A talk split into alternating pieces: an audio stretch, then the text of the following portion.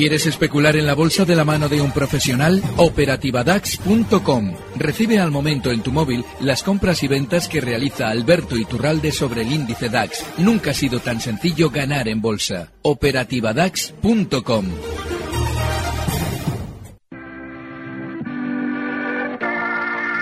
91 533 1851. Las claves de la jornada, las oportunidades de inversión, las mejores recomendaciones, valores para compra, para venta, la pizarra, IBEX 35, DAX Setra, SP 500. No dude en llamarnos 91 533 1851. Consultorio de bolsa en cierre de mercados. Es el teléfono el 91 533 1851, lo repito, al que nos tienen que llamar. Tomamos nota de su consulta y luego se las van a responder los expertos con los que contamos en la mesa del consultorio de cierre de mercados este martes son Alberto Iturralde, analista técnico independiente. Muy buenas tardes, Alberto. Muy buenas tardes, Javier. Contamos también con José Lizán, gestor de SICAPS en Auriga. Hola, José, ¿cómo estás? Hola, muy buenas tardes. Bueno, jornada de martes, también un poco de apatía, como veíamos ayer en el arranque de la semana. IBEX 35 puede seguir con esa consolidación. Eh, pocos cambios respecto a la semana pasada cuando los principales índices, Alberto, sobre todo los europeos, lograban dejar atrás, no sé si para cuánto tiempo ese techo de proceso lateral, ¿no? Sí, eh, pero nuestro IBEX lo hizo un poquito más tarde que todos los demás. Así es que, en principio, hay que entender que como después de esa ruptura al alza ha tenido mucha menos volatilidad que el DAX, es decir, un síntoma menor de probable techo, lo lógico es que durante estos días también el IBEX funcione o continúe funcionando mejor que el resto de los europeos con un objetivo probable, en el caso de nuestro índice, en la zona 9.950, donde tiene una primera resistencia. Fíjate cómo hoy y ayer el DAX ya daba un poquito más de guerra, sin embargo, sin embargo nuestro IBEX estaba aburrido, estaba lateral. Bueno, pues eso es esa poca volatilidad a la que hago alusión, de manera que hay que seguir tranquilos en España y con ese objetivo alcista en 9.950. Mm. Poco a poco y sin prisa, José, tenemos eh, citas importantes en lo que queda de semana. Viernes, dato de paro en Estados Unidos. Jueves, habla Mario Draghi. Mejor esperar, ser cautos. bueno, yo creo que que hasta el vencimiento, más que yo creo que Mario Draghi pues no, no va a variar mucho su discurso, yo creo que ya lo varió lo suficiente con esa retirada de 20.000 millones mensuales y, creo que va a ahondar en el sentido de sigo aquí y, sí que es verdad que he levantado un poco el pie en el volumen de compras, pero he alargado el plazo y voy a seguir aquí, ¿no? yo creo que va a seguir ahondando un poco en ese mensaje porque le sigue interesando pues un euro como está y seguir mandando el mensaje al mercado eh, enfriando el tapering, ¿no? Enfriando mm. un poco las expectativas de, retirada de estímulos porque eh, ya lo hizo la Fed en su día, cuando la economía empieza a arrancar, eh, precipitarse no es bueno, ¿no? Y lo que hay que hacer es que coja que coja ritmo y que coja y que coja tracción la, la, economía, ¿no? Yo creo que ese va a ser un mensaje muy muy continuista. Yo creo un poco mi escenario central es de aquí al vencimiento de este viernes, no, el siguiente. yo creo que vamos a tener cierto tono positivo y después del vencimiento que se juntan elecciones holandesas eh, y ya nos vamos acercando a las elecciones francesas. Ah. Muy probablemente tengamos algo más de volatilidad en ese periodo, ¿no? Y dado el rally alcista desde el Brexit hasta ahora, muy probablemente pues ahí tengamos algo de toma de beneficios o algo de turbulencias o, más o más volatilidad. Y luego ya pues el futuro eh, no solo de los mercados, sino el futuro de la Unión y de todo el proceso de construcción europea pues va a depender mucho del resultado de las elecciones, más que las holandesas, que hay un parlamento tremendamente fragmentado y, muy probablemente, aunque gane Bilder, va a ser muy difícil que, consiga el poder o el control del país. Eh, donde nos jugamos de verdad el futuro de la Unión y del proceso es en el eje franco-alemán. ¿no? Yo creo que, que en las elecciones francesas, eh, según se acerquen, sí que va a haber un aumento de la volatilidad, porque ahí hay mucho en juego y, y evidentemente todo el proceso de construcción europea pasa por la hoja de ruta que haga el eje franco-alemán. ¿no? Y yo creo que que ahí es donde está la pomada, ¿no? Entonces yo creo que hasta este vencimiento vamos a tener un vencimiento tranquilo, probablemente con un tono alcista o positivo y probablemente el inicio del siguiente trimestre va a ser mucho más volátil desde mi punto de vista, ¿no? Entonces yo sería más prudente a partir del vencimiento, al menos que pase un poco el tema francés. También es verdad que de, no haber eh, turbulencias en Francia podemos tener un escenario muy positivo para, para el general porque la macro está cogiendo muchísima atracción, los resultados empresariales también y, podemos coger un, un, buen escenario macro, ¿no? Pero eh, como digo, la primera vuelta está claro que va a ser Le Pen versus, ¿no? Y yo creo que ese Le Pen versus va a generar volatilidad y va a generar nerviosismo en Francia, ¿no? Y probablemente en toda la Unión. Primera llamada de la tarde. Saludamos a María. ¿Cómo está? Buenas tardes. Hola, buenas tardes. Díganos. Mire, yo quería preguntar al señor Iturralde por Adidas, que la he comprado a 161,30, si él cree que debo de seguir o, poner un stop. Y, Airbus, que la compré a 70,35 también. y, y si cree que sigo ahí o cambio de valor o lo vendo y me voy a alguno que tenga un tirón más tirón. Muy bien, María. Gracias. Un saludo. Le hago por la radio. Sigue Alberto María en estos dos pesos pesados. Sí, en Adidas siempre hay que tener, como en todos los valores, un stop. Durante estas últimas semanas dejaba un hueco en su ruptura al alza justo en los 156,50. Hoy cierra en 159,80, con lo cual en esos 156,50 hay que tener ese stop y hay que seguir dentro porque Adidas es un valor alcista. Airbus, otro tanto de lo mismo rompía al alza durante estas últimas sesiones los máximos históricos en 68,30 y lo hacía con una, muy, eh, una muy negativa información en torno a los resultados de la compañía, con lo cual hay que seguir dentro, tranquilos, yo creo que hay que tener mucha paciencia con Airbus también, y el stop ahora mismo en los 68 euros. Tenemos también consultas en WhatsApp. Eh, anoten el número de teléfono 609-224-716. Repito, 609-224-716. Una nos pregunta José. Es eh, Evaristo, sí. Nos pregunta por Avertis. Decía que las tenía compradas por debajo de 13. ¿Qué hace? Bueno, pues eh, volvemos un poco a todos los valores que son similares a un bono, ¿no? Eh, eh, sí que es verdad que está recuperando algo los bonos y, por ende, pues este tipo de compañías que lo han hecho muy muy mal de junio a enero, febrero más o menos, están teniendo algo más de ah. Eh, el caso de Ferrovial, el caso de Avertis, eh, Nagas se ha estabilizado aunque no ha rebotado tanto, Iberdrola lo ha hecho bien, o sea, los valores ligados a bono han tenido un comportamiento relativo mejor en los últimos dos meses de lo que lo habían tenido en los últimos ocho, ¿no? Y, se está viendo cierta recuperación. Yo creo que, que muy probablemente esa fase de, de recuperación eh, con un mensaje de Draghi que va a ser continuista de sigo aquí y nada de tapering, muy probablemente tengamos ahora una fase, yo siempre he comentado un poco lo mismo, que yo esperaba para este primer semestre un movimiento distributivo, un movimiento lateral de dientes de sierra, tanto en bonos, sin volver a ver las yields que vimos en, en, finales del año pasado o mediados del año pasado, eh, pero sí que volviendo un poco, recuperando terreno y, y sobre todo desencajando lo que son los bonos europeos de los bonos americanos, ¿no? que se habían alineado y se habían puesto en paralelo y no tiene sentido porque el ciclo de tipos y de subidas de tipos etc es diferente, ¿no? Entonces yo creo que esa recuperación de Avertis pues probablemente no la lleve hacia la zona de 16, pero sí que pueda durar algo más, un 14.80, un, incluso me atrevería a decir eh, un 15 como mucho, pero ya aprovecharía más para venderlos ahí que para estar estructuralmente largo de Avertis. Juan, buenas tardes. Hola, buenas tardes. Díganos. Quisiera hacer una pregunta al señor Lizán, que le sigo siempre con bastante intención. Mire, soportes y resistencias de OHL y soportes y resistencias de NH Hoteles. Gracias. Un saludo, Juan. OHL y la hotelera. Bueno, pues eh, yo a nivel fundamental eh, en OHL no, no estoy. Sí que es verdad que me gusta cómo están afrontando la reestructuración del grupo, han cogido el toro por los cuernos y le están dando la vuelta, pero creo que para que arranque y el valor salga de este letargo en el que está, eh, va a hacer falta muchos meses y muchos trimestres. Entonces, yo creo que el movimiento lateral es muy claro. La zona, si pierde la zona de 3.15, probablemente volvamos a visitar bajos, volver a zonas de 2,5 o 2,80.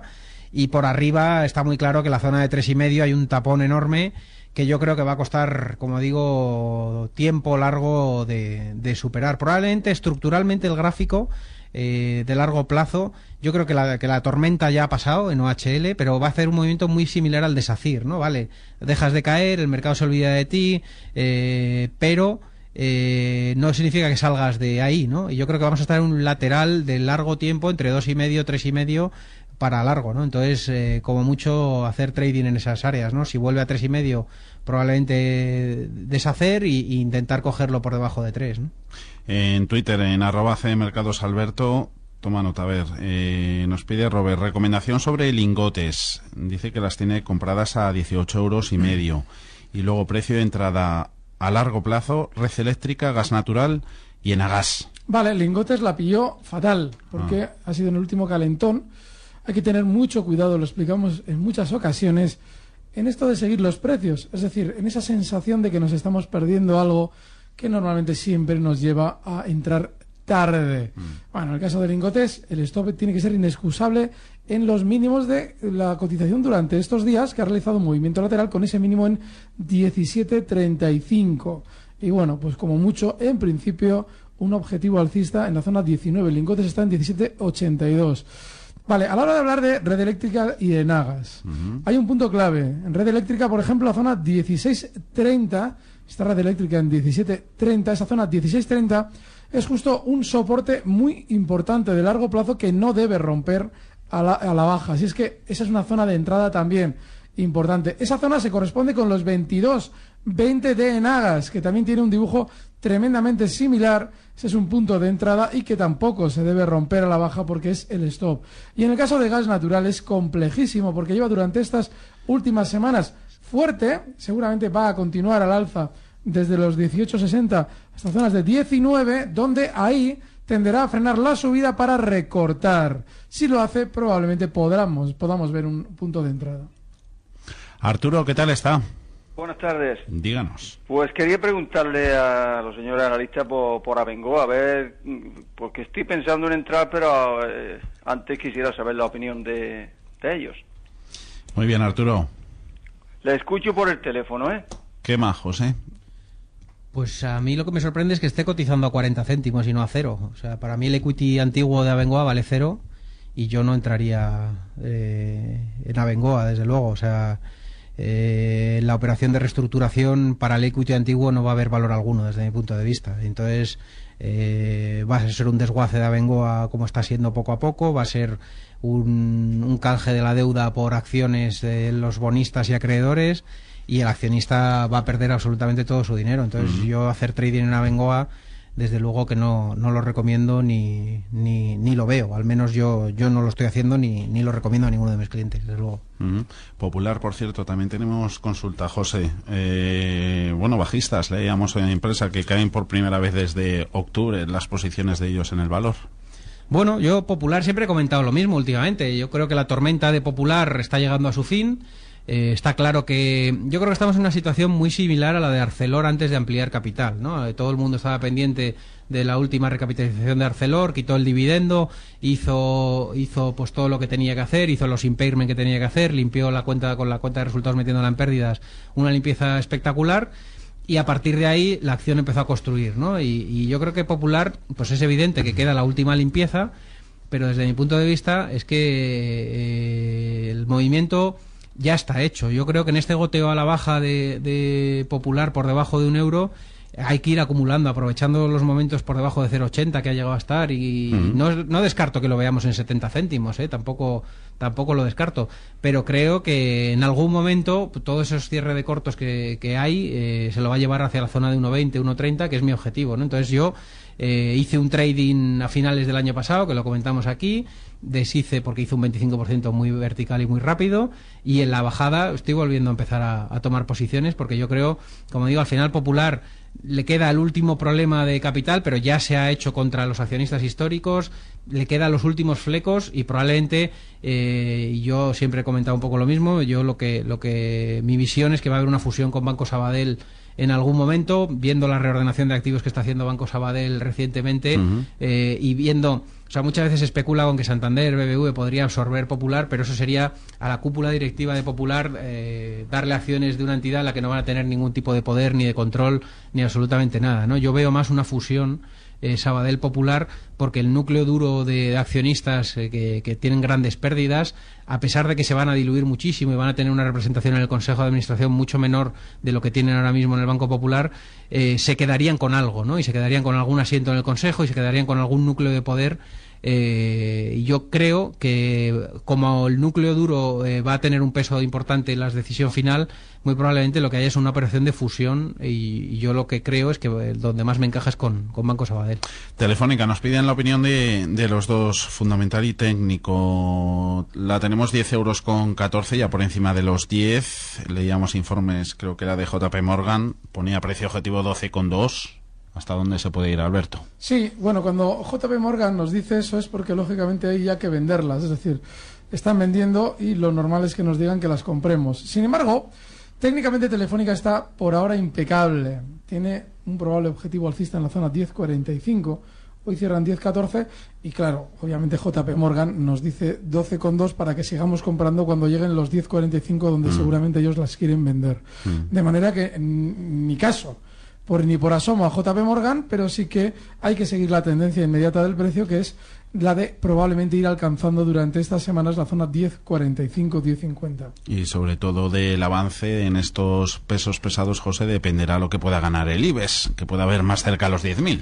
Desde luego, ¿no? Al final el IBEX es un índice para lo bueno y para lo malo muy muy descompensado, ¿no? Entonces cuando Telefónica se mueve, pues pues eh, seguirlo es complicado por la ponderación que tiene pero es que son seis valores el IBEX, ¿no? Y, si nos fijamos, pues en cuanto uno de los grandes, o Inditex, o Telefónica, o Santander, están tocados, el índice se para, ¿no? Y mm. entonces ahora mismo el buen tono de Telefónica es lo que está haciendo que el relativo Telefónica contra, o sea, IBEX contra el resto de índices, pues haga el catch-up, ¿no? O el, o, el, o el recuperar terreno perdido, ¿no? Entonces, evidentemente el IBEX si va a ir hacia la zona de 10.000 pues tiene que irse Santander a cinco y medio Telefónica ir hacia esos 10.40 10.50 y muy probablemente la banca a, acompañar algo más, ¿no? Sí que es verdad que ver un IBEX por encima de 10.000 a nivel fundamental es muy, muy complicado desde mi punto de vista. Con un índice cotizando los múltiplos que cotiza, eh, con el rally que se han metido a la banca, eh, que ya están sin mm. descuento respecto a valor en libros, y con, y con un Telefónica por encima de 10 euros, mm.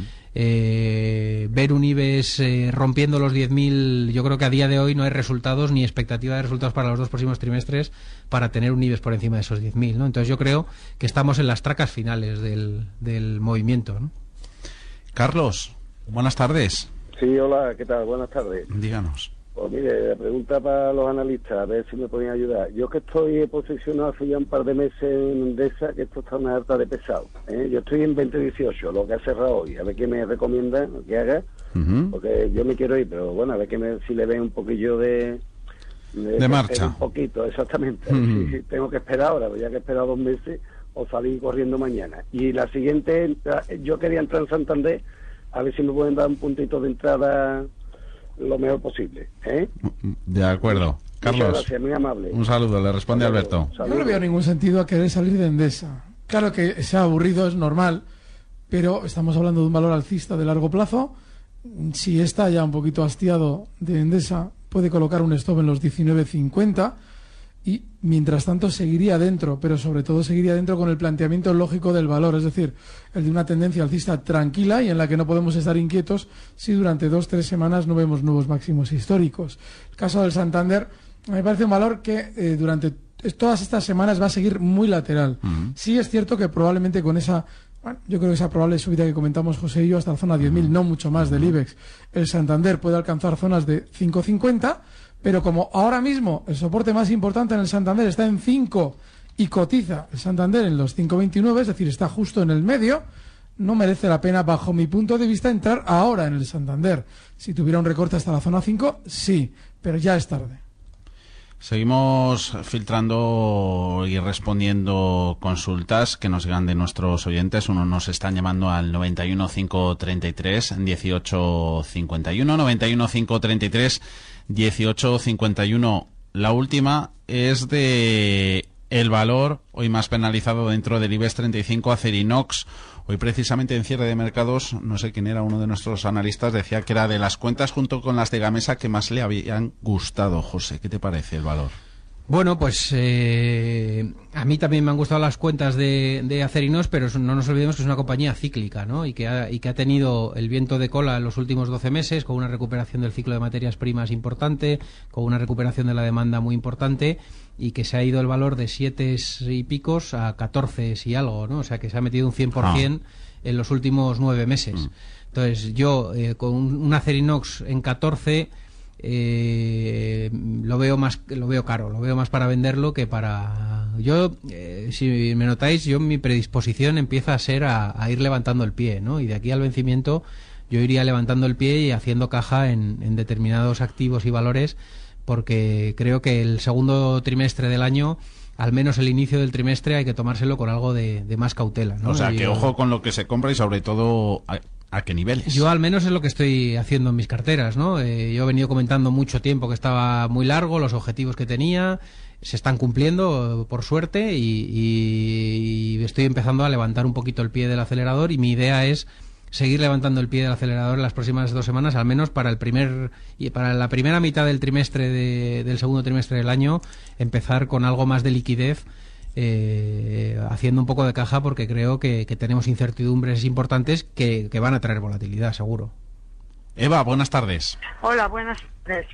A ver quién me puede contestar a qué está pasando con Ebro, Ujú. que no puede bajar, si es el momento de deshacer posiciones o puedo esperar. Muy bien, Eva. Gracias Vale. por su llamada. Un saludo. Gracias. A Alberto, la compañía de alimentación. Sí, Ebro sí ha dejado de bajar. Ebro eh, había bajado durante el mes de mayo de 2016 hasta el nivel 1842 y ahora está por encima, después de también haber marcado nuevos máximos históricos. Es decir, está lateral, está aburridísima y está para colocarle un último stop en los 18.50. Cotiza en 19,02, con lo cual ahí estaría el límite para por lo menos no gastar más energía en un precio ahora lateral. De largo plazo sigue alcista, pero en este tipo de tendencias hay que tener la paciencia necesaria para ver el beneficio. Si nos aburre, ese 18.50 como stop. La pizarra. José, ¿qué anotamos? Bueno, pues eh, si recordáis, yo incrementé mucho el peso en Telecoms, es un sector que ha ido despertando y comentaba, ¿no? Que había llegado la banca a niveles y que había rotado mi cartera de banca hacia Telecoms y la verdad que, que, ese giro pues ha dado sus frutos y sobre todo las telecos eh, europeas pues están están cogiendo tono, ¿no? Y, y es un trade que mantengo en cartera todavía y que y que sigue funcionando, ¿no? Y mi recomendación de esta semana es lo que comentaba antes, empezar a hacer caja, que llevamos muchos meses, mucho rally, mucha subida y creo que hay que empezar a ser algo más cauto. Yo creo que de aquí al vencimiento de la semana que viene, pues probablemente tengamos ese tono lateral alcista en los mercados, pero gran parte del movimiento ya está hecho y yo espero algo de más volatilidad en eso, en, ese primer trimestre. Entonces soy un mensaje un poco más, más cauto, ¿no? Más de hasta ahora he venido todas las semanas generando ideas, abriendo expectativas de subida, se han ido cumpliendo, pero empezaría a enfriar un poco el tema, ¿no? Y empezaría al menos tener algo de liquidez en cartera en función de los perfiles de riesgo, porque yo espero algo más de turbulencias o volatilidad en la primera mitad del segundo trimestre. Algo donde pescar, Alberto. Iberdrola y Telefónica, los dos valores que están contrapesando la tranquilidad de los bancos y sobre todo la decepción de Inditex. Así es que seguramente durante estas semanas continuarán fuertes al alza los dos. En el caso de Telefónica hasta esos 10.45 que hemos comentado antes y en el de Iberdrola desde los 6.41 del cierre de hoy hasta zonas de 6.70. Iberdrola también está muy bien. Tenemos nada, 40 segunditos de tiempo para la última llamada. María. Sí, buenas tardes. Buenas Quería tardes. preguntar por Deutsche Post, Muy bien. de etcétera. Ah, de acuerdo, María, un saludo. Alberto, Un ¿qué saludo, decimos de la gracias. alemana? Pues que sigue bien, sigue tranquila. Durante estos días el DAX está más, más eh, flojito, con lo cual también lo está Deutsche Post. Pero hay que seguir dentro, bajo mi punto de vista, con el objetivo alcista en 33,40. El stop tiene que ser ya inexcusable en los 31,80. Hoy cierra en 32,19.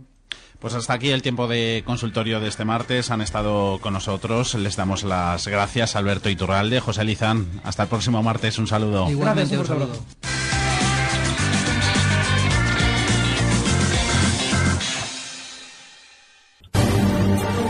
Recibe al momento las operaciones de Alberto Iturralde vía SMS en tu móvil. Operativa DAX.com.